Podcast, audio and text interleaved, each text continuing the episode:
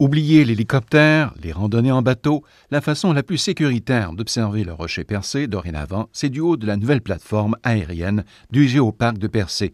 Ce géoparc avait accueilli 140 000 visiteurs l'an dernier, un record qu'il pourrait très bien maintenant pulvériser avec sa nouvelle plateforme d'observation et bien sûr sa nouvelle attestation UNESCO. C'est un réseau international, donc c'est une visibilité maintenant là, qui vient, je pense, d'exploser dans un grand réseau d'une grande notoriété. Cathy Poirier est la mairesse de Percé. On peut s'attendre effectivement avec ce réseau-là d'avoir une clientèle plus ciblée, probablement scientifique euh, ou autre aussi. Là, il y a des gens qui vont, on sait, ils vont visiter euh, les endroits où il y a des parcs nationaux, où il y a déjà des labellisations. On souhaite maintenant développer davantage le volet éducation. Au niveau de la, de la vulgarisation scientifique, elle doit s'appuyer sur une recherche scientifique qui va être de plus en plus approfondie. Donc, on peut penser travailler en collaboration avec euh, les universités, avec des chaires de recherche. Renaud Camiran, directeur général du Géoparc de Percé. Les différents attraits géologiques caractéristiques, on pense aux rochers, on pense à l'île, euh, on pense aux Trois Sœurs, euh, le Barachois de Malbé.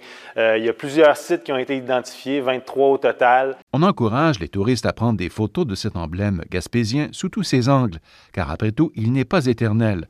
Le rocher entier ne devrait pas disparaître avant 15 000 ans, mais le trou, le dernier des trois trous, va s'effondrer dans quelques centaines d'années.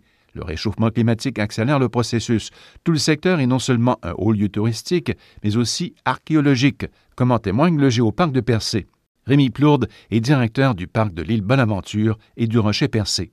Ben, vous savez, il y a déjà, euh, avant la création du parc, il y, il y a eu une étude qui, elle, avait évalué l'ensemble du potentiel archéologique là, dans les limites du parc national. Alors, je vous rappelle qu'on est dans un parc national. C'est évident que ces, évaluations-là et les potentiels que ça peut donner deviennent intéressants pour nous. On est là pour conserver, protéger.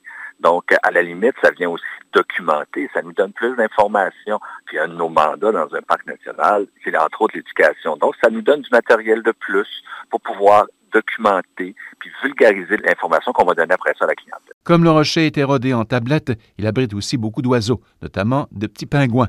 On dit en fait que c'est l'une des plus grandes réserves d'oiseaux au monde. Un reportage de Radio-Canada International.